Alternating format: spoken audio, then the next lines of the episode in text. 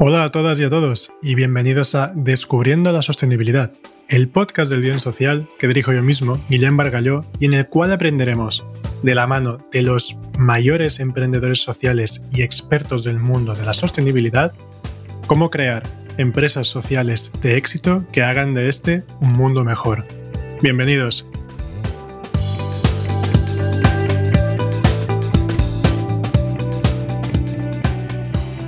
Ignacio Iris, muchísimas gracias por estar aquí en Descubriendo la Sostenibilidad. Realmente hacía tiempo que quería ya poder entrevistarte.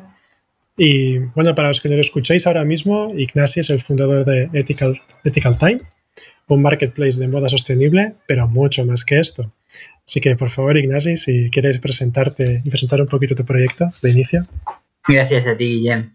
Bueno, pues un placer estar aquí bueno, soy Ignacio Iriz, como has dicho, fundador y CEO de Ethical Time, que realmente es más que un marketplace de moda sostenible. Por un lado, verificamos las prácticas sociales y medioambientales de las marcas y tenemos el sello de Real Sustainable Fashion.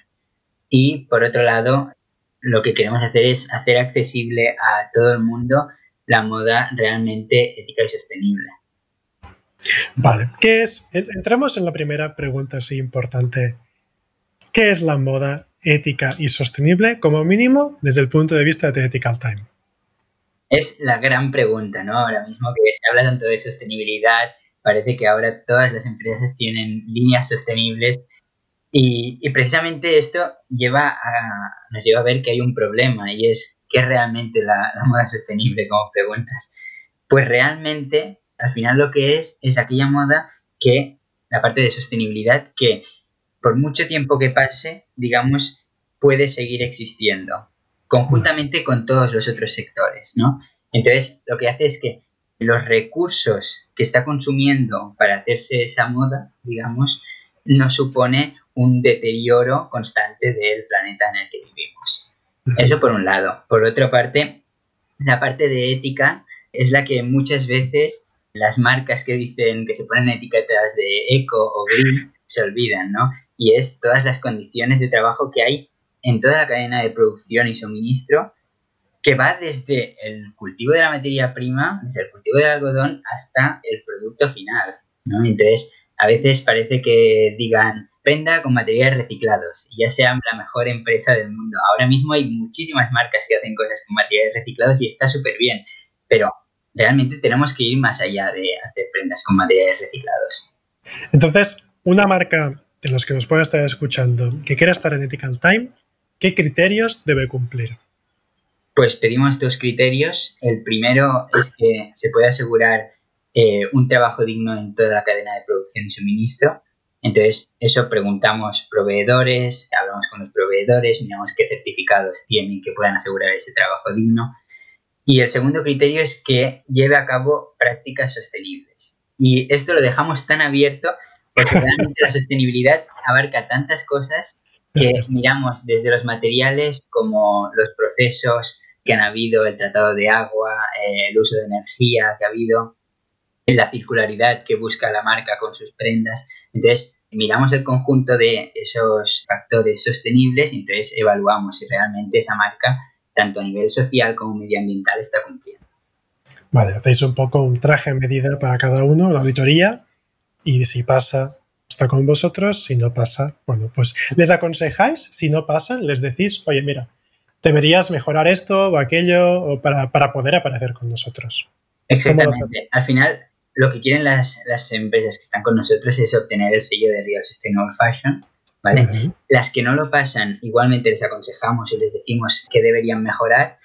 Y, y, además, lo último que hemos que hemos implementado es que todas aquellas que tienen sello de Real Sustainable Fashion y forman parte de nuestra comunidad tienen acceso a muchos otros servicios. Entonces, por formar parte, por ser verificadas con Real Sustainable Fashion, pueden acceder a empresas de envíos sociales a mejores precios, pueden acceder a hacer sesiones de fotos, pueden acceder a, la verdad es que multitud de servicios, pero mucho mejor de precio que si fuesen por ellas mismas. Y esa es la idea. La idea es crear una comunidad de marcas realmente sostenibles que supongan un cambio y que apoyen a otras empresas que también están trabajando con los mismos criterios. con unos precios mejores. Vale, ahí me gustaría aprovechar. Generalmente esta pregunta la hago al final, pero veo que nos puede encajar ahora por lo que estás comentando, ¿no? Ethical Time es más que un marketplace. ¿A qué aspiras que Ethical Time se convierta? Pues precisamente lo que queremos es cambiar la industria de la moda actual, suponer un punto y aparte de cómo se está produciendo hoy en día, de, la industria del fast fashion, de producir y tirar, y, de, la mentalidad tan, por decirlo así, cogido con pinzas, pero capitalista que hay en, en día, ¿no? Entonces, con, al final, crear un cambio con nuestro negocio que suponga realmente un beneficio, pero para todas las personas de la cadena de producción. Vale. ¿Y qué, qué papel os gustaría desarrollar a vosotros de todo este cambio? Porque cambiar toda la industria de la moda es muy grande. Eh, pero ¿qué es la parte que os gustaría hacer? Al final queremos ser líderes totalmente del cambio. Ahora mismo y este año nuestro objetivo ya es marcarnos de ser líderes en España y ya empezamos desde finales de año a lanzar campañas al resto de Europa y tenemos ya para el año que viene establecido de llegar a ser líderes en Europa. Entonces tenemos un plan muy ambicioso de año que viene establecernos totalmente en Europa y a dos años vista ser líderes en Europa del cambio, desde la concienciación al consumidor y desde el llevar a la acción de eh, otra manera de consumir. Vale, ¿cómo conseguís ser líderes desde el punto de vista del consumidor? Que os vean más allá de un marketplace, que os vean como una marca activista, realmente una marca que impulsa un cambio. ¿Qué, qué estáis haciendo a este nivel? Lo que hay que hacer es aportar valor.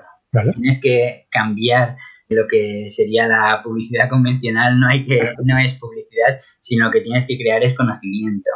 Y entonces que, la, que, la persona, al final, cuando quiera hablar de un tema, eh, sepa y se vea con la confianza de hablar con ese tema y que recomiende también a la, a la gente con la que está el, ostras, pues si quieres saber más, Ethical Time lo está explicando, suscríbete a la newsletter o síguela en redes porque realmente lo que, lo que comparten y lo que hacen aporta muchísimo. Entonces se trata de, con cada publicación que hacemos, aportar, no simplemente decir, esta camiseta, cómprala ahora, no. Vale, vale, vale. ¿Qué tal es la respuesta de la gente? Al final sois uno de los eh, dos proyectos más longevos y con mayor impacto en, España. Esto es cierto, lo, hemos ido viendo con los años. ¿Cuál es la respuesta de la gente, de usuarios y de compradores que tenéis vosotros sobre esta filosofía de empresa, sobre este querer ser un cambio? ¿Qué es la, ¿Cuál es la respuesta de los, los fieles vuestros o los fans vuestros?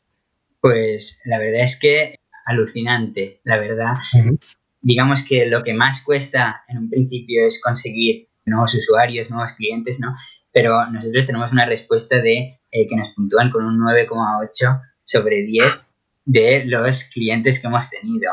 Y realmente valoran muchísimo el poder también contar con nosotros después de o hacer una compra o hacer una consulta. Realmente salen súper contentos y, y, es algo que creemos que es fundamental desde el principio en, en Ethical Time. Esto es realmente... Mm. Sí, sí, realmente lo que queremos es los clientes que hemos conseguido que sean los más fieles, lo más fiel posible para después mantenerse con nosotros. Y realmente ven que hay un cambio alucinante al comprar una marca directamente a comprarnos a nosotros, que hacemos todo el seguimiento con ellos, que cualquier problema les ayudamos, que cualquier duda sobre el material, cualquier duda de cualquier tipo, estamos allí en, en cualquier momento. Que esto al final es algo que toda toda empresa debería aprender y empezar a hacer, si no lo está haciendo, para, afrontar los retos ya de, presente y, de futuro, ¿no? Sobre todo, abanderar los cambios, involucrarse en las causas sociales, no solo cuando es tendencia de Instagram, apoyar a los, a, los clientes, estar codo a codo con los clientes y, realmente ir creando esta cultura y esta fidelidad con, con, una marca, ¿no? Es estar más allá de un simple espacio donde comprar y, vender productos, sino un espacio donde se produce el cambio, como, como tú estás diciendo. Exactamente, y, para nosotros al final decimos, el, cliente, el consumidor final eh, sobre el que queremos impactar en un primer momento es el centro de nuestra actividad. Y, y eso cuando hablamos con, con, las marcas con las que trabajamos se lo dejamos clarísimo. Es decir, el cliente lo vamos a cuidar al máximo y vamos a explicarle y a concienciarle durante todo el proceso. Es que me parece, me parece filosofía de marcas ya de, presente que realmente quieran, quieran triunfar, digamos, en, en este mundo en el que vivimos a día de hoy, ¿no? Sobre todo, y para hacer este cambio de una cultura más capitalista tradicional hacia una cultura más de una marca como un activista más en la, en la, en la cadena, ¿no? Pues gracias por, por, hacer esta, esta mención a este querer ser más que un simple marketplace. Y ahora sí que me gustaría un poco, uh, hoy estamos haciendo una entrevista un poco al revés, uh, haciendo más a la aspiracional, más al principio, pero me gustaría ver un poco, tú ya llevas cuatro años con este proyecto, tres, cuatro años más o menos, ¿no? Ahora sois una de las marcas más conocidas a nivel de moda sostenible y como marketplace en España. Pero esto empezó con una idea en tu cabeza hace tres, cuatro años cuando tú empezaste. ¿Cómo fue el proceso? ¿Qué te motivó a ti a generar la primera idea de Ethical Time? Uf, pues es un proceso largo. Bueno, está bien. la verdad, realmente el, cambio, yo, creo que cuando es un tema así empieza con una idea en uno mismo. En mi caso fue así también, que hubo un día en que leí que estaba ocurriendo en, en el sector de la moda y dije que hasta ahí había llegado mis compras a marcas que estuviesen fomentando esa explotación laboral y esa explotación de recursos y que empezaría a comprar moda sostenible. De aquellas no sabía que era moda sostenible, no tenía realmente ni idea. Entonces empecé a investigar, empecé a meterme en todos los foros de moda sostenible Barcelona, moda sostenible Madrid, España, bueno, realmente en todos, hasta eh, entonces empecé a comprar a marcas que conocí de moda sostenible. Vale. ¿Era fácil al principio? Hace cuatro años o así. Nunca es fácil.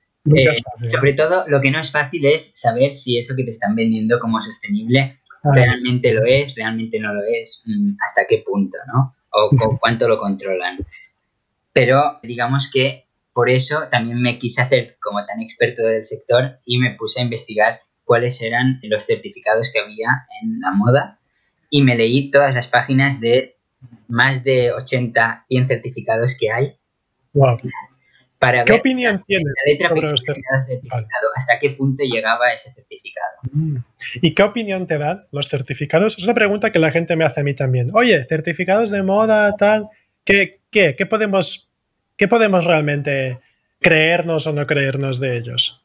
Pues hay un poco de todo. Hay algunos que yo te diría, no te los creas, no te creas nada de lo que te digan.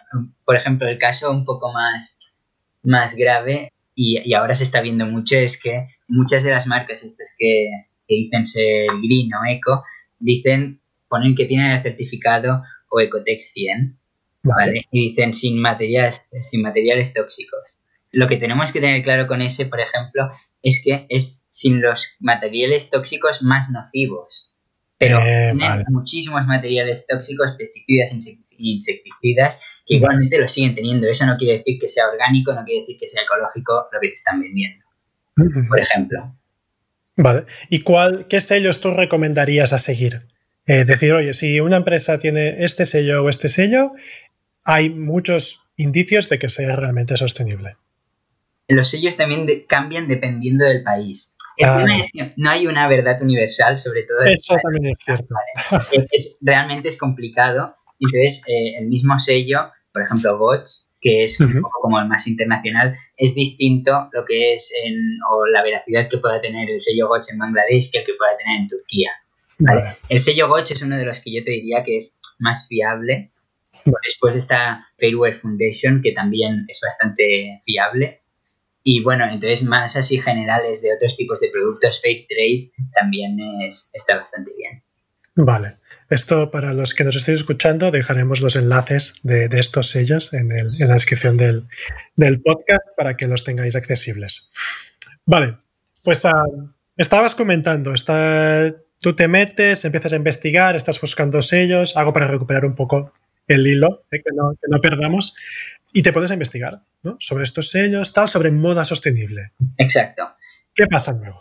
Entonces, digamos que la chispa o todo realmente llega en el momento en que me encuentro en una mesa redonda de Moda Sostenible Barcelona, donde el ¿Tú como ponente? Sí, estabas de... más bien como una mesa redonda de varias, o sea, de bastantes personas, éramos como 15 personas, era como un encuentro más bien de Moda Sostenible de Barcelona, donde el tema del encuentro era donde podíamos comprar ropa sostenible. Vale. Entonces, en ese momento me di cuenta que ni las propias marcas de moda sostenible, o lo que se suponía que eran, sabían dónde podían ir a comprar moda sostenible. Es decir, incluso dentro del sector estaba tan desestructurado todo que, nadie sabía dónde o a quién acudir, ¿no? Entonces, ese fue el momento en que decidí como poner un poco orden, por decirlo así, y poder facilitar a todo el mundo el encontrar marcas de moda sostenible. Porque al final yo también había hecho, seguro que hay mucha gente que lo ha hecho del propio, tener un propio Excel con las marcas que va encontrando de cada sector de moda sostenible. Yo soy el primero, yo, realmente, y de hecho, y empecé a escribir artículos sobre esto en el blog hace, hace ya bastante tiempo, de mi listado, decir, oye, aquí en Internet está todo desperdigado, voy a juntarlo también. Pasa que yo lo hice de una forma más, ah, bueno, más casera, más casera en un blog, o sea, no solo fue el Excel, fue un poco más que el Excel, fue el blog, pero sí, sí, yo hice eso también. Claro, entonces, en un momento tenía esa, precisamente esa idea de poner un poco orden a todas estas marcas, pero quería, digamos, llevarlo un poco más allá, el facilitar realmente que la gente pudiese encontrar marcas de moda sostenible, pero no me quería quedar en marcas de moda sostenible que dijesen que eran sostenibles, sino que realmente con los conocimientos que yo había adquirido, que realmente lo fuesen y estuviesen haciendo a nivel de empresa cosas para ser realmente éticas y sostenibles. Vale. Y entonces, ok, tú dices, venga, vamos a, lanzar esto. ¿Qué, ¿Qué, formato le querías dar de un inicio a este, a este proyecto? Pues realmente estaba un poco que no lo, no lo tenía claro. No sabía, si, no sabía si un directorio, no sabía, quizás podía ser un blog. El tema es, estaba un poco, digamos, en el aire. ¿no? Vale. En ese momento, o sea, para centrarlo, yo tenía 17 años. Es que claro, tu amigo, tú te has puesto joven a esto, ¿eh? Y sí, sí, y entonces, digamos que intenté como dibujarlo un poco, cómo sería, y, era una especie de directorio, pero que fuese muy fácil después el acceder a vender, que era el, el paso que yo encontraba que era muy, había mucha distancia, digamos, desde el que conoces a una marca a que realmente te aventuras, digamos, a comprar sus productos, ¿no? Entonces, quería como acercarlo. Entonces, vale. como podría ser un dropshipping, por decirlo así. Ah, ok. okay, Ser intermediario entre marcas, eh, tú generar la plataforma para poner en... Era una idea así. Pero, pero a la vez, digamos, validando que esas marcas realmente fuesen, fuesen sostenibles. Entonces, teniendo 17 años y, al final con los recursos que tenía, que eran más bien nada, digamos, decidí crear una campaña de crowdfunding. Que eso, para, o sea, para llegar a este planteamiento, ole, 17 años, no habías ni pisado la universidad, aunque sé que luego en la universidad tuviste un apoyo también, pero vas ahí. Justo, antes y la campaña la hice con en primero, primero de la universidad creo, recordar. yo me acuerdo conocer tu proyecto entonces, o sea, que, realmente cuando estabas en la campaña crowdfunding, cuando esto, y a ver, ¿y cómo, cómo lo planteas? ¿Qué, ¿Qué, le vendiste a la gente? Oye, voy a montar esto, voy a hacer una campaña crowdfunding. ¿Cómo, pues cómo, cómo organizaste? Pues al final, lo que, el mensaje, o sea, desde el principio lo que tengo claro es que es todo tan complicado que lo que hace falta para la gente es enviar mensajes muy fáciles. en, todos, en todos los sectores estamos bombardeados de mensajes. Hagamos mensajes súper sencillos y que la gente pueda compartir esos mensajes. Esa era la idea. Vale. Vale. Y a partir de eso decido que se va a basar la campaña en una, una campaña de medios que voy a hacer simultáneamente. Vale, ¿y tú qué conocías de campañas de medios? Yo en ese momento no conocía nada. bueno, nada, pero eso yo lo menciono porque me acuerdo que, fue una campaña muy buena. O sea, he, querido, resaltar esto precisamente porque no sabías nada, pero lograste algo muy chulo. Después hemos hecho la valoración económica de esa campaña y está cerca del millón de euros. O sea, salía... Del millón de euros. O sea, estaba cerca de, no sé, 600, 700 mil euros si hubiera tenido que pagar todos los espacios en los que salí. Vale. Y a ver, a ver, eh, pues esto vamos a tener que, desgranarlo un poco. Vamos a ver. Campaña crowdfunding. Y, para dar a conocer campaña crowdfunding, porque es el objetivo de nota de prensa, ¿verdad? Dar a conocer la campaña. Exacto. ¿Cómo? Vale, y no sabes nada. Entonces, ¿cómo lo planteas? Lo primero es hacer una base de datos que hicimos. Bueno, lo primero de todo es encontrar gente que te vaya a ayudar. ¿vale? Porque uno solo es imposible con la de trabajo que, lleva. Sin recursos, pero la gente que conocía, pues consiguiendo que me ayudasen. ¿Colegas tuyos? ¿Familia? Familia, colegas, colegas de colegas, conocidos de vale, Vale, Ok. ¿Vale? Hubo un momento en que o sea, llevaba más de 20 personas. Para que, Ostras. que te hagas que eso sí es un emprendimiento ya, ¿eh? Fue un, realmente un, sprint de mes y medio, dos meses. ¿Vale? Entonces, lo primero fue hacer esa base de datos gigante de medios. Vale. ¿Vale? De todos los medios. Exactamente. Me metí. La verdad es que no sé si la gente lo sabe, si no lo sabe, pero está en internet. Sí, sí. O sea, esto... Es público, digamos, no de, no de las personas, personas exactas, digamos, del redactor del apartado de tal, pero de los teléfonos generalistas y de los mails generalistas está en Internet el listado. Entonces lo puede obtener todo el mundo, de todos los medios de España. ¿Vale? Pues a partir de eso estructuré unas conversaciones telefónicas y estructuré unos mails. Vale. ¿Vale? Os estoy explicando aquí las entrañas de la campaña, ¿eh? pero bueno. Eso, es lo que vamos a buscar. Ahí. Para, para, que la gente diga, ostras, vale, yo también voy a hacer lo mismo, luego se va a dar cuenta que es muchas horas de curro. Eh, pero has explicado cómo se hace. Claro, entonces, a partir de esas conversaciones, de escribirlas yo exactamente como las quería, ¿vale? vale. Sabía, hice yo dos al principio con diarios, digamos, más bajos digamos, de no tanto nivel, regionales, para ver quién me respondía y a quién me iban a pasar y a quién no. Entonces, sabía, o sea, tenía estructurado quién quería, a quién quería pedir que me pasasen, ¿vale?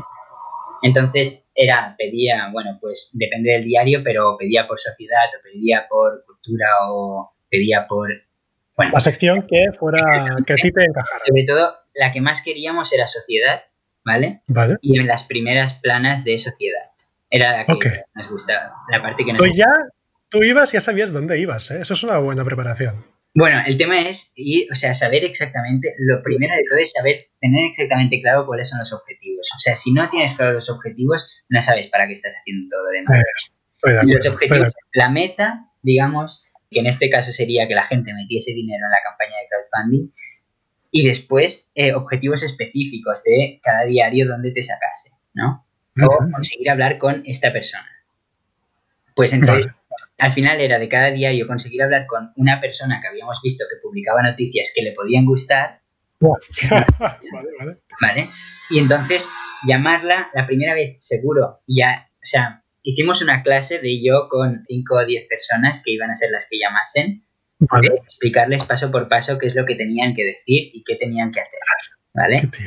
Entonces, después de la primera llamada que no te iban a hacer caso o te iban a pasar con otra persona porque no les interesabas, tenía que volver a llamar y justo decirle que le iba a enviar el correo con la recompensa. Que estaba dicha que la publicasen a tal fecha. Ostras, ok. y pues, convencisteis por teléfono, evidentemente. O sea, la gente se lo tomó súper bien. Sí, Sí, sí, convencimos por teléfono. A ver, se tiene que, tener claro que esto no es un ya más y te la van a publicar, ¿eh? Es decir, hay un trabajo de seguimiento detrás, teníamos un Excel de seguimiento de cada uno de los periódicos, de cómo iba avanzando cada tema, uno qué le había dicho, si la sensación era buena, si no, si para la próxima creía que nos iba a publicar o, había quedado muy quemado. o sea, teníamos seguimiento de cada uno de ellos. Hostia, brutal. Y entonces, Claro, también sabíamos que si no te habían sacado en ningún lado, directamente la vanguardia no te iba a sacar. Entonces, empezamos Se crea una bola de nieve, ¿no? Exactamente. O empezar por grupos de medios que directamente sales en 11 diarios digitales. Y entonces después, cuando ya llamas a un, a un redactor y ya ha escuchado o ya ha leído sobre ti en otros, en otros periódicos, entonces lo va a publicar o estará más interesado. Ah, amigo. Entonces, a partir de eso ya conseguimos pues la contra del periódico. Conseguimos, por ejemplo. Es que yo me acuerdo, o sea, yo de repente te empecé a ver en todos sitios y dije, a ver, este tío, pero, qué, está haciendo, sabes? Y, tenía mucha, mucha, mucha curiosidad para, entender cómo lo, cómo lo habías hecho. Vale, perdón. ¿Apareces en la contra de la vanguardia? No, del periódico. De la vanguardia lo intentamos, pero aún no. Han dicho que en un tiempo. Víctor Amela se espera el cartucho para dentro de un tiempo. Exactamente. Pero bueno, contra el periódico sí, Gemma Tramullas, que también hay una relación fantástica. Y después salimos en TV3, que eso fue, la verdad es que fue totalmente, habíamos llamado y rellamado y fue al final una chiripa alucinante. ¿Sí? sí. ¿Puedes contarlo? Sí, pues habíamos llamado mm, varias veces, pero siempre estaban a tope. Entonces costaba mucho. Pero de golpe llamaron la universidad. O sea, íbamos, digamos, una de las cosas era juntarlo un poco con la universidad eh, a la que estaba para que la noticia tuviese más impacto. Como es un estudiante que lo hace, entonces es como realmente tiene más impacto. Entonces, la universidad le mandamos la nota de prensa a ellos y la universidad la envió a sus medios. ¡Ostras! ¿Vale? Total que una de las periodistas a las que le llegó, que me dijo que le llegaban 10 diarios y que eran, no eran nada de valor, que nunca cogía eh, nada de las universidades porque era todo basura, digamos, todo spam. Le, faltaba, le había faltado una noticia y que había cogido, había mirado y justo le encajaba. Total que no, no le cogí el teléfono y le llamé, creo que tres minutos después, cuando ya estaba llamando a otros. Ah, mierda. Y, justamente, digamos, los otros no se lo cogieron, así que como que yo le había llamado primero, nos cogió a nosotros. Vale, vale, vale. Pero, Ostras, qué carambola, ¿eh? Y eso fue un, no sé si un jueves por la tarde y quería grabar el viernes por la mañana. Y quería que lo organizase, bueno, al final TV3 y así pueden pedir lo que quieran. Entonces me hizo organizarle un montón de cosas y trabajando un jueves por la noche para intentar organizarlo de viernes por la mañana con TV3. Wow. Ostras, te voy a, menuda tela. Sí, bueno, pero a veces momentos de, suerte y de, de, pum, aprovechar el momento, lo tienes, clac. Exactamente. Sí, sí, fue, pero digo, es una chiripa alucinante porque, claro, al final, a partir de eso, sobre todo en las entrevistas que he tenido, que me han hecho entrevista, que no ha sido simplemente que han publicado la noticia, es muy interesante intentar realmente establecer un vínculo con la persona entrevistadora para después poder después seguir hablando con ella, seguir el contacto, que eso te pase otros contactos de dentro y ya ir referenciado por otra persona de dentro. Que, ya es más fácil volver a salir. Desde entonces hemos salido tres veces más en TV3. Que eso, eso para los que escucháis es la TV3, la televisión pública catalana, que tiene mayor impacto y audiencia en, el territorio de Cataluña, que tiene como, no sé, dos millones, dos millones y medio de, de espectadores. Es realmente un, un canal a nivel local muy fuerte. Sobre todo la primera vez tuvo un impacto enorme porque salimos en prime time, que era ah, noticias de, de, la tarde. Y, era, bueno, realmente fue alucinante. O sea, fue un pico que de golpe, eh, solo con eso cumplimos la campaña de crowdfunding. En serio, o sea, salís de la entrevista y, y, con esto cerráis la campaña de crowdfunding, directo. Prácticamente. Dos días más tarde se, cierra, sí. Es decir, porque además, al salir en, en, prime time, después lo repitieron, no sé, durante todo el día siguiente en 324, que son las noticias repetidas de TV3, las repiten en 324. Entonces salimos muchas veces en 324. Entonces ah, cada vez que volvíamos a salir volvía a haber un pico de visitas en nuestra en la landing page de la campaña esto es brutal. Entonces, claro, y os dio el. Porque es muy difícil en las campañas de crowdfunding o sigues la regla aquella que en los primeros, no sé, son 5 o 6 días consigues como el 30 o el 40% ya de la financiación y el resto, si llegas a este pico, más o menos consigues sacarlo adelante, pues vosotros pegáis el pelotazo a la tele. Con esto, no solo que arrancáis, sino que cerráis. En cuanto.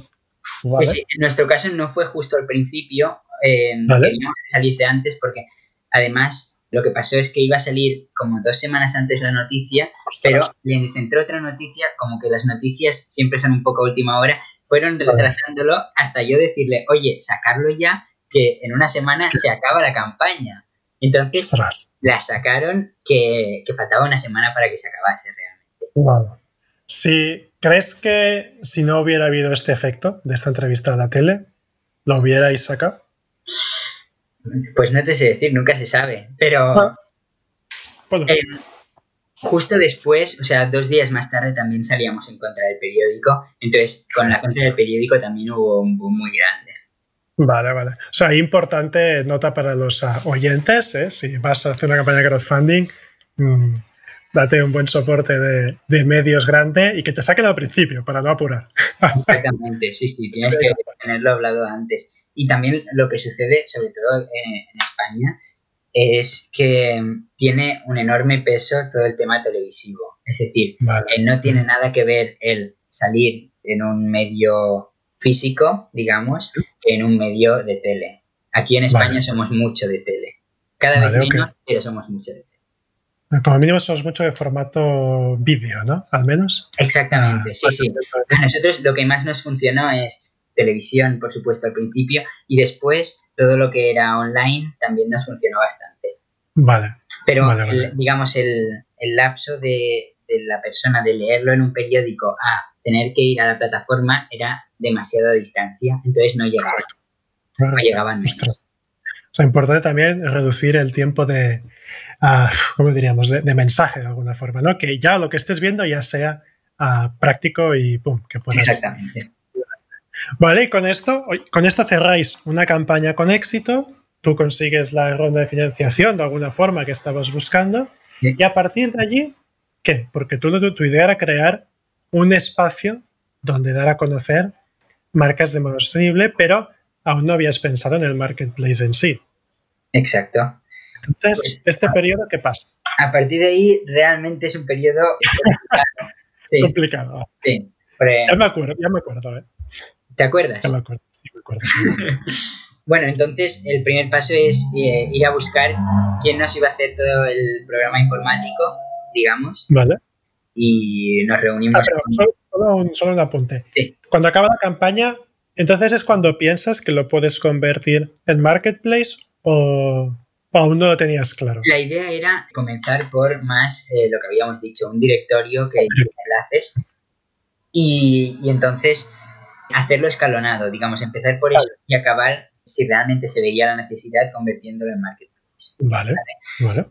El problema, y aquí viene el gran tema, es que bueno, después de decidir qué empresa nos lo iba a hacer, llegamos a un contrato con una empresa, eh, empezamos a trabajar con ellos y, total, después de cuatro meses de trabajo, dicen que o les pagamos más o no siguen con el proyecto. Buah. O sea, tú te, te quedas con los pantalones bajados totalmente. Totalmente, sí. Por un lado teníamos toda la gente que había dado dinero para que saliese el proyecto. Por otro lado, al final estábamos entre un poco la espada y la pared para... Jugada maestra ¿eh? de, los, de los programadores. Exactamente. Y bueno, eso fue algunos meses, realmente no fue, no fue rápido. Yo al final también estaba sin experiencia en todo lo que, estabas estudiando, pero, pero se llegó a pensar de ir a juicio. Vale finalmente, digamos, llegamos a un trato, mm, a ninguna de las partes queríamos ir a juicio y nosotros al final lo que queríamos era lanzar la plataforma, así que haciéndolo de manera más corta, llegamos a un trato que nos dan, nos devuelven parte del dinero que habíamos pagado, se quedan con parte del dinero también, pero bueno, y decidimos hacerlo con, con unos informáticos que yo conocía personalmente. Ok. ¿Vale? Es decir, hacerlo más cerca, ¿no? y digamos que hacer algo que fuese en cierto modo más estándar. ¿Vale? ¿A qué te refieres? Me refiero a la idea con los informáticos estos primeros era empezar con lo que era un directorio más bien y después pasarlo a un marketplace. Vale. Con estos otros eh, lo que vemos es que al final se iba a tener que hacer tal cambio como una web nueva que no vale la pena escalonarlo. Entonces es cuando decidimos que pasamos directamente a un marketplace. Buah, lo hacemos todo, ¿no? Exacto. vamos, vamos con todo directamente. Esto es, claro, yo también entiendo que es que además yo esto, esto me acuerdo, esta entrevista también me da bien hacerla porque recuerdo el proceso de que, claro, creasteis tanto bombo con, con la campaña que me acuerdo un momento que la gente empezaba, oye, ¿pero dónde estáis? O sea, claro, estabais sufriendo un montón y habíais como desaparecido y la gente tampoco sabía exactamente lo que pasaba. Exactamente, y yo creo que ahí precisamente fue, fue un tiempo difícil, pero también creo que ahora lo haría muy distinto, es decir, intentaría comunicarlo mucho más con toda la gente que había participado en la campaña. Igualmente, también sabiendo que vas a recibir críticas sí o sí. Sí, por eso siempre. ¿eh? Eso, Aunque, eso todo el mundo recibe. Totalmente, sí, sí. Bueno, al final tardamos con todo el follón un año y, algo en sacar la primera versión. Eso realmente nos fastidió muchísimo. ¿En qué tiempo tú pensabas sacarlo? La idea era sacarlo en cuatro meses, cinco meses. Es decir, cuando, cuando, la, cuando la empresa eh, nos dice que no sigue con nosotros, bueno, que quiere más dinero, es cuando nos lo tenía que entregar hecho. Ostras, menuda mierda. Exacto. Entonces, bueno, es un replanteamiento un poco de todo y a partir de ahí adaptarnos, lanzar finalmente la plataforma y volver a hacer impacto a través de medios y, bueno, a través de eh, la comunidad que habíamos creado. Vale, o sea, cuando pasa un año y medio, ya salís y claro, toda esta atracción la tenéis que volver a recuperar, ¿no? Entonces, ¿volvéis a tirar mano de medios? ¿Volvéis a tirar mano de, qué hacéis entonces? Eh, sí, creo que hemos hecho un avance en cuanto a medios interesante y es que empezamos, empezamos por muy, muy generalistas, digamos, y nos hemos ido yendo cada vez hacia medios más especializados. O más, eh, digamos, de, no tanto de nuestro sector, o sea, del sector de clientes al que queremos llegar. Por entonces, que son más, un poco más nativos digitales o, o si no, que han comprado alguna vez por internet o directamente medios de medios medios online. Vale. Es decir, ir acotando, ¿no? Exactamente. Nos intentamos alejar un poco más del formato papel e intentamos ir más a realmente a, a, medios que nos interesan más y que pueden llegar a nuestra plataforma mucho más, mucho más fácil. Bueno, claro. Esto es que bueno, entonces cuando te encuentras en este momento, vale, vas a buscar un medio más, más nicho, digamos, y relanzas el proyecto, ¿no? Claro, al final también eh, os, hicieron perder dinero, que eso también luego no ayuda en nada. ¿Cómo, cómo conseguís generar las primeras tracciones, las primeras, las primeras ventas eh, y que el proyecto empiece a coger escalabilidad, pero ya no a un nivel de solo de conceptos, sino real? O sea, ahí a ver, hay que pensar que durante todo el tiempo, digamos, que eh, estamos con el tema de construir la plataforma, igualmente estamos trabajando en muchas otras cosas. En todo el tema de trato con marcas, por ejemplo, lanzamos la plataforma con, con no sé, más de 200 marcas habían aplicado para esta plataforma. Entonces, claro, hay todo un trabajo de verificar marcas que se hace durante, mediante, cuando la plataforma aún no ha salido. Vale. ¿Y cómo seguisteis el contacto, la comunicación o, el, o, vuestro mensaje y vuestra, y vuestra visión con los usuarios que aún no podían comprar? ¿Cómo fue este? Pues a través de la propia campaña de crowdfunding teníamos para, hacer, para enviar mensajes a través de allí. Lo que pasó es que al final, al pasar tanto tiempo, también hay un, digamos, un lapso muy grande entre lo que una persona se esperaba dos años, dos años antes a lo que se espera ahora digamos, que es cuando lanzas la plataforma. Y eso realmente sí que fastidió bastante. Fastidió bastante desde el punto de vista de que al final tú cuando, digamos, vendes una idea, que era lo que era al principio, tú te haces tus propias expectativas. Y al final las expectativas de cada uno eran muy distintas. Tanto que había gente que no sabía tampoco qué esperarse. No sé si... vale, vale, vale, es como, wow, ¿Quién es ethical? O sea, ethical type, ¿qué? Ostras, no era directo. Ah, no, es una. vale, vale. No, y es muy curioso porque había mucha gente que realmente lo que, lo que quería y lo que sigue queriendo ahora es más esa comunidad de, de, conocimiento, de compartir, de qué es lo que generamos también y lo que queremos, eh, lo que queremos compartir por tanto por, mm, bueno, por al final por todas nuestras vidas.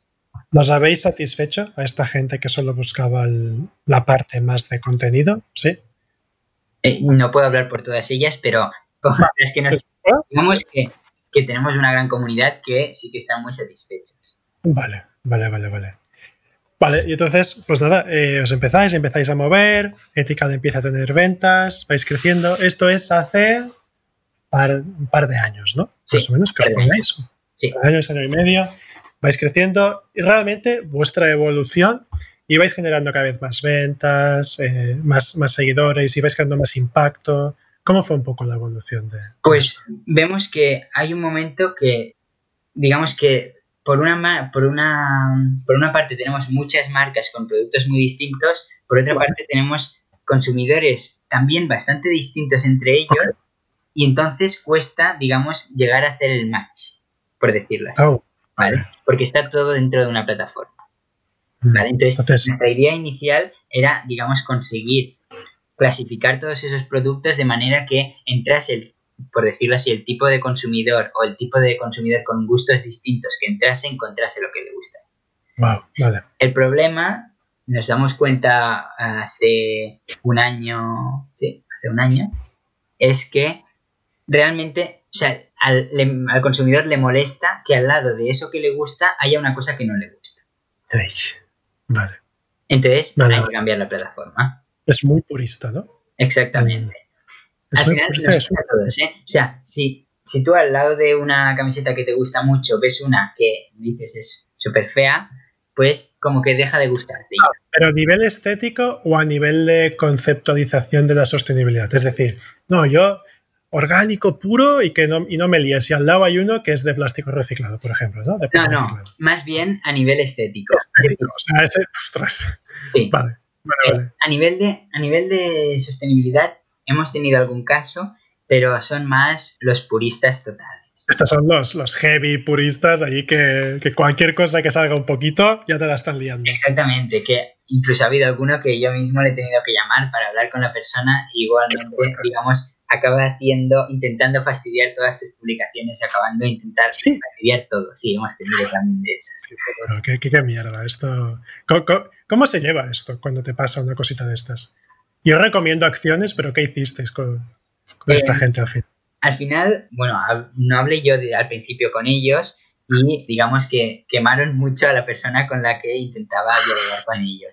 Y al final les dije, oye, cojo y voy a llamarles yo Vale. Pero al final, siempre al que el hecho de que le llame la persona que le ha visto por la tele, el CEO de la empresa, pues también, digamos, por decirlo así, les impone y entonces se rebajan un poco. Vale, vale, vale, vale. Eso. Pero entonces hablé con ellos totalmente y desde la confianza, porque al final sé que no van a saber más que yo del tema, entonces simplemente le, explicándole cuál es su posición, o sea, cuál es su posición, qué es lo que nosotros contemplamos de lo suyo y qué en este caso, después la persona acabó encantada después de la llamada. Eh, lo que pasó es que una semana después volvía a enviarnos mensajes eh, públicos por las redes. Y a esta persona al final la tuvimos que acabar eh, bloqueando, realmente. Vale. Bueno, claro, es que al final. Pero, realmente intentamos dialogar con ella, intentamos hacerle ver que nuestra postura era muy parecida a la suya, con los matices que todos tenemos, pero, pero no funcionó. Han, habido otras que sí, realmente.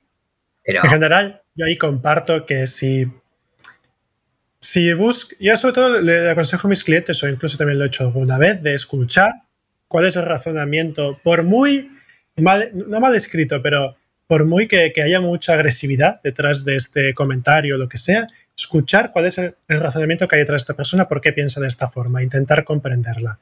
Y yo digo, oye, yo, la gente digo, intentad comprender a la gente. Intentad hablar con ellos, suavizarlo, pero entender el concepto. Si se ponen que no hay tu tía de que bajen del burro, eh, vale, ok, pues ya fuera. Pero no, no, no ir al trapo, porque si vas al trapo se, te enzarzas y aquello salta por los aires. no, y al final eh, tampoco beneficia ni a unos ni a otros porque hacemos perder tiempo a todo el mundo y tampoco Exacto. Exacto. Y entonces, eh, volviendo a coger este, este hilo que, que mencionabas, os encontráis que con este concepto purista de que tenéis que, cambiar un poco la plataforma, esto hace un año, para poder dar mejor a, al final mejor calidad, mejor experiencia de usuario a vuestros clientes, ¿no? Sí. También, digamos, a partir de eso hacemos un estudio tanto de las marcas, si, estamos, si estábamos siendo relevantes para las marcas y si estábamos siendo relevantes para los consumidores. Vale, ok. A partir de eso, lo que sale es que tenemos que bajar a un producto muy sencillo. Sí, ostras. ¿Qué es un producto muy sencillo? Un producto muy sencillo es intentar empezar por algo mucho más pequeño. Entonces, rebajamos de 200 marcas que teníamos a 30. Wow. ¿Vale? Entonces, con las otras, ¿vale? No, mm, digamos que no pasaba nada porque tampoco estaban vendiendo a través de nuestra plataforma. Es decir, el consumidor las veía, pero más era un rechazo que no un voy a comprarlas, ¿no? Entonces, había que buscar otra manera de ayudarlas, de, de realmente que fuese un win-win con ellas también. Por eso es por lo que decidimos, digamos, estandarizar nuestro proceso de verificación de marcas y sacar Real Sustainable Fashion. Ah, vale. ¿Qué es esto? Si nos explicas un poco lo que es. Sí, entonces nosotros desde el principio teníamos el proceso de verificación de marcas para ver que realmente esas empresas fuesen sostenibles, ¿sí? Entonces, estamos dedicando muchos recursos a nivel de tiempo para, para verificar esas marcas. Lo que pasa es que después no sacábamos, no lo estábamos comunicando tanto. Anda. Y para esas marcas, digamos, lo que decían es, estamos con Ethical Time, pero no había ese concepto de, para la gente que no supiese lo que es Ethical Time, de realmente eso supone que es moda sostenible real. Y de aquí sacamos el concepto, volviendo a lo del mensaje fácil, de moda sostenible real. Real Sustainable Fashion. Qué buena esa y eh, con lo que he dicho al, principio, y buscamos empresas que nos puedan ofrecer un descuento para esas marcas. Vale, ofrecer un valor a través de este sello para toda esta marca que no vendéis directamente. Exactamente. Y esto a la marca le encanta. Exactamente, sí. Vale. a, la marca lo que consigue realmente es sentirse esa parte de comunidad que quería, sentirse apoyada y, poder también recomendar a otras marcas que, puedan formar parte de la comunidad. ¿Qué ventajas te tiene una marca al estar con este sello, al tener este sello? Pues tangibles, eh, tangibles ¿eh? Por una parte, todo el tema de veracidad, que creo que cada vez es más importante, sobre todo de cara al consumidor, y además nos lo, ya nos lo dicen, es decir, lo bueno, digamos, de estar con el sello es que ya la gente en, las redes y, al final por mensajes nos preguntan, oye, ¿por qué EcoAlf o, eh, no tiene el sello? ¿Qué está pasando, no? Y es bueno porque entonces eh, así también EcoAlf, Thinking Move, marcas así más grandes, también dicen, ostras, yo eh, quiero tenerlo, ¿no? Vale, Entonces, digamos, empieza a hacer, a democratizar un poco de lo que es realmente la moda sostenible. Vale. Entonces, te, van pidiendo hacer la auditoría los más grandes también. Exactamente. Ah, y esa es la gracia. Es decir, no simplemente llegan a nosotros porque quieran vender a través de nosotros, porque al final empresas más grandes, nuestro canal de ventas no les va a suponer en estos momentos tantas ventas, ¿no? Pero sí que están interesadas por la parte de, oye, verificarnos realmente conforme somos más sostenible real. Porque si no, ya hay consumidores nuestros de, la, de EcoAlf que nos están preguntando a nosotros que no lo son, que qué les está pasando. Y les envían mensajes a ellos. Increíble. Ostras. O sea, algo que tú haces. O sea, al final. Bueno, que, realmente al final es un poco lo que tú ya buscabas de un inicio. O sea, a ver, mm. ¿cuáles son las, marcas de moda sostenible real? O sea, a mí no me vale cualquier cosa que pongas en una web. Ostras. Totalmente. Es decir, al final todo el trabajo que hicimos de eh, hablar con marcas, hablar con consumidores, fue para entender cómo lo que era nuestra esencia desde el principio se puede adaptar a las necesidades de uno y de otro.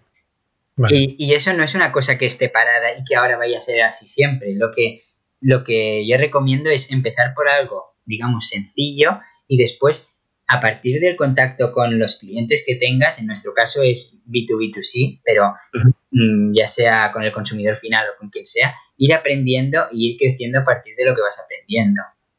Por eso es lo más importante y lo que ves que va a funcionar más. Ahora, ahora mismo no lanzamos nada sin antes haberlo validado, sin haber hecho una prueba piloto de que eso va a funcionar con una parte de nuestros clientes, por ejemplo. Vale, perfecto. Y ahora, por ejemplo, a nivel de validación, ¿qué, os da más qué os da más visibilidad? ¿El vender, ser un marketplace o el tener el sello? Pues en estos momentos, digamos que nos da más visibilidad parte de, ser marketplace. Pero la previsión es que dentro de muy poco nos dé más, más visibilidad del sello. El sello. Porque realmente es el gran diferencial respecto a cualquier otra plataforma. Qué fuerte. ¿Y tenéis pensado seguir desarrollando el proyecto a través de, este sello o que vivan paralelamente o, o cómo? Sí, la idea es, la idea es que vivan paralelamente, pero, pero nuestro foco de atención, digamos, está en realmente verificar esas prácticas de las marcas, ¿no? Porque al final nuestra esencia nace de él hacer accesible a todo el mundo a la moda sostenible, pero la moda sostenible real. Y de allí poder cerrar un poco con, con vuestra visión y con vuestra misión real. Exactamente. Entonces, al final, el marketplace, que es lo que es visible para los consumidores finales, es una selección de los productos de las marcas que consideramos que les van a gustar a esto. Increíble. y que va más allá de ese marketplace. Vale, vale, vale, vale. Ostras, qué, interesante. Ostras, qué interesante porque da, da un giro distinto, ¿no? Al final, me gusta porque te permite seguir con tu visión del proyecto. Y por otro lado, vale, tienes el marketplace, pero lo conviertes como una herramienta para poder hacer sostenible económicamente también el, proyecto, pero el impacto real viene al final de lo que tú querías, que era de democratizar y de hacer, fomentar realmente la, moda sostenible y, definir quiénes sí, quiénes no. Eh, Exactamente. Y, es, y es muy interesante porque llega al punto de que hay marcas, y esto si me escuchasen no les gustaría, pero, pero hay marcas que están dentro de las asociaciones quizás me pues que están dentro de las asociaciones de moda sostenible que han intentado pasar nuestra verificación y realmente no la pasan. Entonces, en esos casos, incluso nosotros nos hemos puesto en contacto con las, con las asociaciones para decirle, oye, mirar estas marcas porque están dentro de vuestras asociaciones y realmente no son de moda sostenible. Qué fuerte, qué fuerte. O sea, digamos que incluso dentro del sector sigue a día de hoy estando muy muy desordenado. Entonces falta establecer esas bases que, realmente estamos intentando establecer, también creando eh, sinergias con lo que he dicho, con muchas otras empresas. Ya B Corp se ha interesado con, por nosotros, ahora estamos ya eh, hablando con ellos. Bueno, realmente con muchas otras empresas que trabajan en línea, eh, en líneas parecidas a las nuestras y con nuestra misión. Increíble cómo le estáis dando, dando un giro a todo esto. Y ahora me gustaría un poco, iría un poco más a un presente más, más reciente, porque mm. también fuiste, trabajasteis de una forma distinta. Llegamos a la época COVID, ¿eh? la época tan fantástica de este 2020, y vosotros decidís eh, cerrar el, el marketplace, que es una acción que de inicio parece muy sorprendente, pero que os, o sea, ¿Qué os motiva a tomar esta decisión? ¿Cómo afrontáis un poco el COVID? Eh, y, cómo, cómo, veis ahora? Grabamos en septiembre. ¿Cómo veis ahora que la cosa puede evolucionar? A ver, por partes. Inicio de COVID. Eh, nosotros, estábamos en un momento que, que estábamos haciendo muchos cambios, ¿vale? Eh, precisamente salíamos de hacer toda esa, de sacar las conclusiones a, toda, a todos esos estudios y entonces sabíamos que teníamos que cambiar muchas cosas.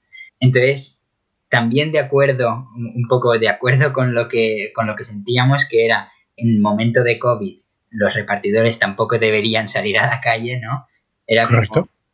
a través de una acción totalmente acorde con los valores de nuestra, de nuestra marca y nuestra empresa, decidimos, digamos, aprovechar el vamos a cerrar la plataforma, ¿vale? Algo que genera mucho impacto. Sí, sí, es que vivís del efecto em, de mediático. O sea, ahí con cada, cada mensaje, cada acción implica un pum, es un cambio, ¿no? Como un, un poco de shock.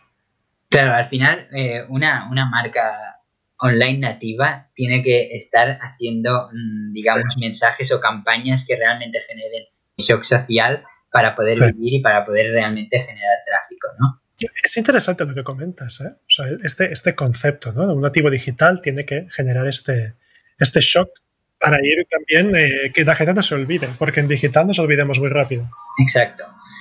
Y, entonces decidimos cerrar la plataforma, dejarla con, con un link para suscriptores, vale. que después podríamos utilizar, y explicando con una landing page donde explicábamos, no sé si la viste, pero bueno. Yo sé, que la vi, yo me quedé, ostras, tío, encerrado toda la plataforma. Se han montado aquí un mensaje espectacular con una ética realmente uh, muy, bueno, muy, muy buena, yo creo, pero que sorprende. Exacto. La acción sorprende. Sí. Y, y entonces, y aprovechamos la, la época COVID para hacer lo que realmente más nos iba bien, que era reestructurar todo el tema de marcas y todas las relaciones B2B. Porque en, en tema COVID todas las marcas estaban paradas. Entonces, ¿qué pasa? Que nosotros podemos establecer todas las marcas, podemos hablar con ellas. Es decir, todo lo que no puedes hacer con cliente o que es mucho más complicado, de tema de crear contratos nuevos con las marcas y todo el tema interno, lo puedes gestionar. Entonces aprovechamos para reestructurar toda esa parte. ¿Cómo dominas los tiempos? Eh? Eso es fantástico.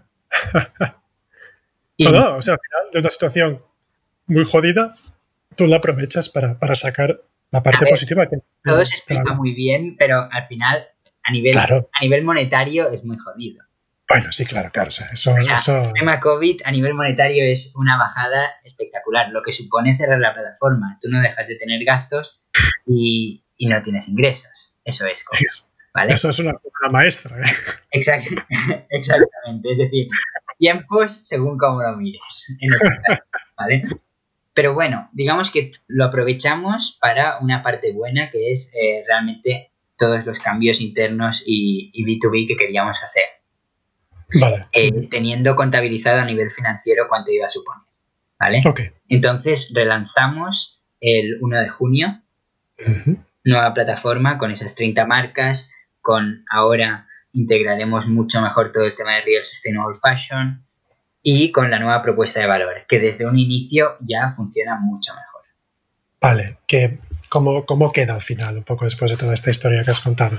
Ahora mismo, Ethical Time tiene... ¿La defines? Tiene... Sí. Digamos que tenemos dos vertientes. Por un lado, tenemos Real Sustainable Fashion, que es el sello con el que verificamos a las marcas de moda sostenible real y les da acceso a muchos otros servicios, digamos, con unas, unas condiciones premium por ser real fashion.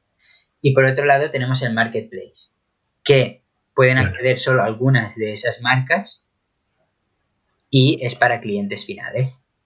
Vale, ok. Así es como funciona a día de hoy. Vale, y las marcas por tener el sello entiendo que pagan un... Exactamente, depende del tamaño de, de la marca, lo que, lo que siempre hemos querido hacer es que eh, las marcas más pequeñas, digamos, puedan acceder y que les salga bien. Entonces, tenemos contabilizado que a día de hoy, si una marca, por pequeña que sea, comienza, digamos, paga con lo que sería el sello y pasa el sello, que son 150 euros, lo más barato, con los beneficios, usándolos para su actividad, les sale a cuenta, es decir, sale rentable.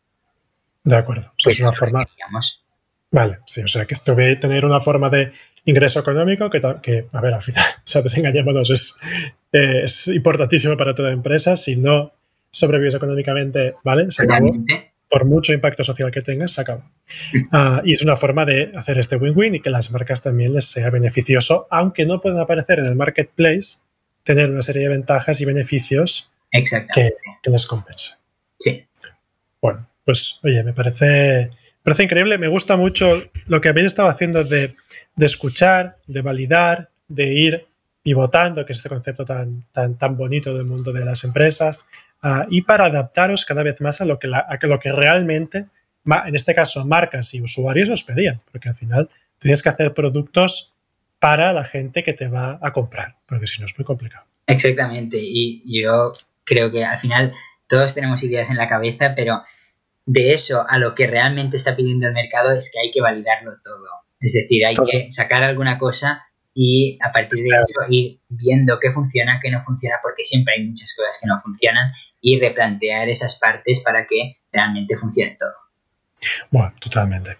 Oye, pues uh, Ignacio, ver, realmente te agradezco muchísimo todo lo que hoy has compartido aquí, aquí conmigo, porque realmente es casi una masterclass de cómo montar una, una empresa sostenible. ¿Vale? Así que te agradezco muchísimo esta parte, esta sinceridad, explicar lo bueno, explicar lo malo. Y, y, ahora poco para acabar, me gustaría que tuvieras ahí tu, tu minuto de, de, gloria para, para hacer tu, tu, último speech uh, ¿no? y compartir un poco dónde poder encontrar la marca o a ti o seguirte, etcétera. Así que si quieres. Sí, pues y tanto. A ver, yo lo que lo que siempre digo es que al final cada uno de nosotros sabemos cómo somos, sabemos lo que creamos en el día a día y creo que cada vez más gente se da cuenta del impacto que tienen nuestras acciones, tanto personales como con el entorno en la empresa en la que trabajamos. Y, y yo animo a todo el mundo a, a seguir podcast como, como el de Guillem, que, que está súper bien, eh, y, a, y, a, comprar o a trabajar con empresas como, como con Ethical Time y con el sello de Real Sustainable Fashion. También con los propios proyectos a tener la visión siempre de el impacto que generamos más allá de nuestro negocio. Eh, no es simplemente que nosotros nos podamos mantener cada mes, sino que, que estemos generando una riqueza a nivel planetaria con lo que estamos haciendo, que creo que es súper importante, que todas nuestras acciones o suman o restan, ¿no? Y, y para acabar, también me gustaría decir que, que ahora, bueno, en cuanto a timing, tenemos, digamos, nuestra previsión y los números que estamos consiguiendo es de crecimiento de 20% mensual. Vale. Y, y, lo, y lo que queremos hacer es una ronda de inversión también a, en febrero de este año que viene a través de CrowdCube. Entonces, si estáis interesados, también me podéis escribir a, a ignasi.ethicaltime.com o a través del formulario de la web llegaréis a mí también de Ethical Time y, y entonces os puedo explicar más, cualquier cosa que necesitéis, cualquier persona, estaremos encantados de, de hablar con vosotros. Bueno, pues uh, Ignasi, dicho está, muchas gracias, muchos éxitos eh, para, para, el proyecto um, y para ti también a nivel, a nivel personal y que os vaya muy muy bien, ¿de acuerdo? Muchas gracias a ti.